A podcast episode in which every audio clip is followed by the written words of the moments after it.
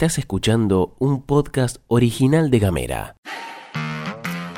Hoy es lunes 13 de noviembre y tenemos varias cosas para contarte. Mi nombre es Gastón Lodos y te doy la bienvenida a las noticias de la jornada. En casa, En Ushuaia. en camino, En Tolwyn. en tu celu, En Río Grande. en 7 En minutos. toda la Argentina. Estas son las noticias para arrancar la jornada.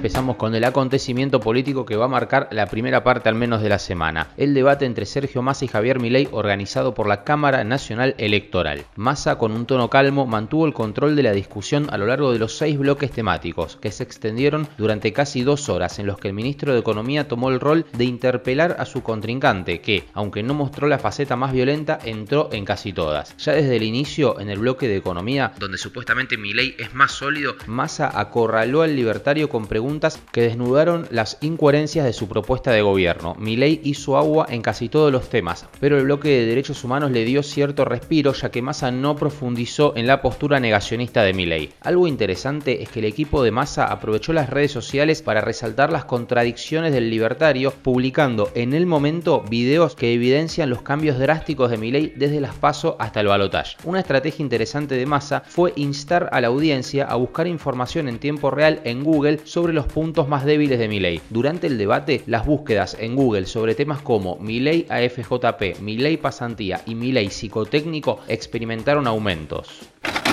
Primero, Thatcher es una enemiga de la Argentina, ayer, hoy y siempre. Y nuestros héroes son absolutamente innegociables por más que para vos sea una figura Thatcher, para mí no lo es. Para mí es una enemiga de la Argentina. Defiendo la soberanía de Malvinas y creo además que sería importante que digas si los Kelper tienen derecho a la autodeterminación o no, porque dijiste que lo tenían. Mirá, a ver, te voy a contar algo para que se entienda la falacia en la que estás cayendo, Sergio. Con ese criterio, digamos, como cuando Alemania en el 74 le hizo cuatro goles a Argentina, Cruyff la rompió y hizo un desastre, vos tendrías que considerar que Cruyff es un pésimo jugador. O con los goles que nos hizo Mbappé en la final, tendrías que despreciarlo porque nos hizo los goles. No, digamos, una cosa no tiene que ver con la otra. Nos tocó una guerra y esa guerra la perdimos, ¿sí? Y tenemos que hacer todos los esfuerzos para recuperar las islas por la vía diplomática. Así es que, digamos, digamos es un, un- podemos elevar la calidad del debate, porque eso es muy pobre lo que estás haciendo. Es muy importante que los argentinos sepan si vas a defender o no Malvinas, porque a lo mejor Pero el claro 10 de que voy a defender sos Malvinas. presidente. Esto es un ejemplo de lo que fue más o menos el debate. Si bien nos gustaría aclarar que Cruyff jugaba en Holanda y no en Alemania, acá lo importante son las definiciones en relación a la guerra de las Malvinas. La jornada de hoy arrancó con Milei tuiteando un comunicado en el que trató a Massa de mentiroso, cínico y coacheado y llamó a convencer a los indecisos. Fíjate si no habrá quedado más de uno recalculando después del debate que este tuit de Milei al que hago referencia fue a las 4 y media de la mañana. ¿Vos qué opinas del debate?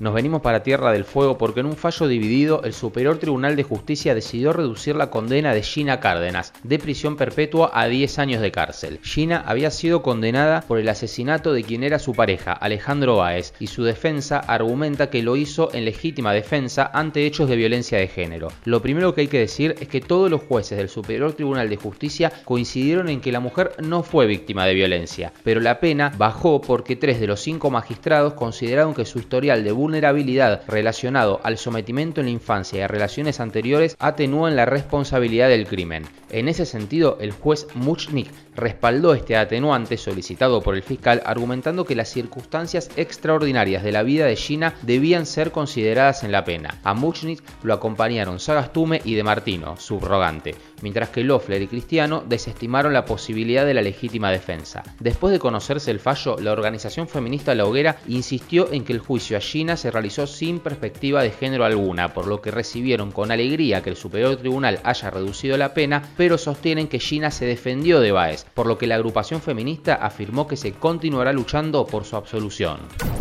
En el ámbito educativo se llevó adelante la mesa paritaria salarial integrada por el SUTEF, el ministro de Economía, el secretario de Educación y la secretaria de Haberes. Ahí, el sindicato de los docentes estatales destacó la reapertura de la discusión paritaria como un logro de la lucha de la docencia. El Ejecutivo propuso trabajar en alternativas de recomposición para absorber la última cuota de la asignación extraordinaria, pero desde el sindicato se insistió en que la absorción de dicha suma debe realizarse a través del básico, subrayando que el salario docente se encuentra un 40% por debajo de la inflación. Además, presentaron un relevamiento sobre los descuentos en los haberes por los paros y las desobligaciones, exigiendo el reintegro inmediato de las sumas descontadas. Aparentemente, desde el Ministerio de Economía se comprometieron a elaborar una propuesta concreta salarial para presentar hoy a las 16 horas en el Ministerio de Economía en Ushuaia.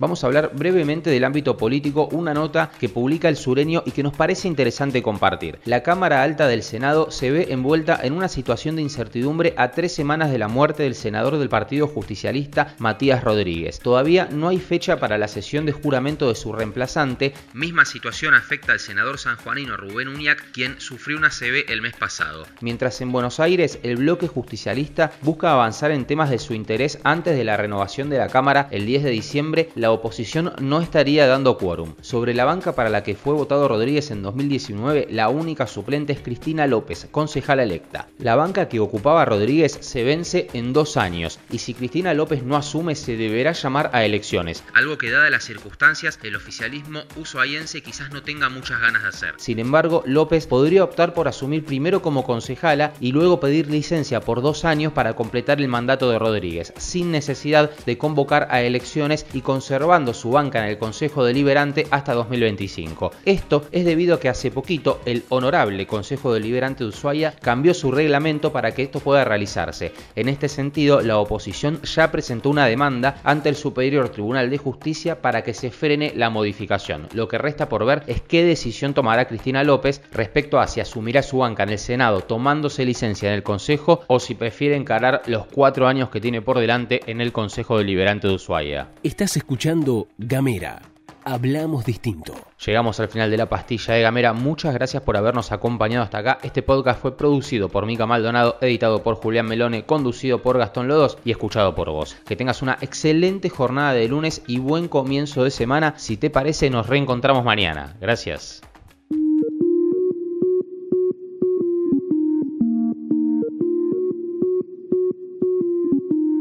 Estás escuchando un podcast original de Gamera.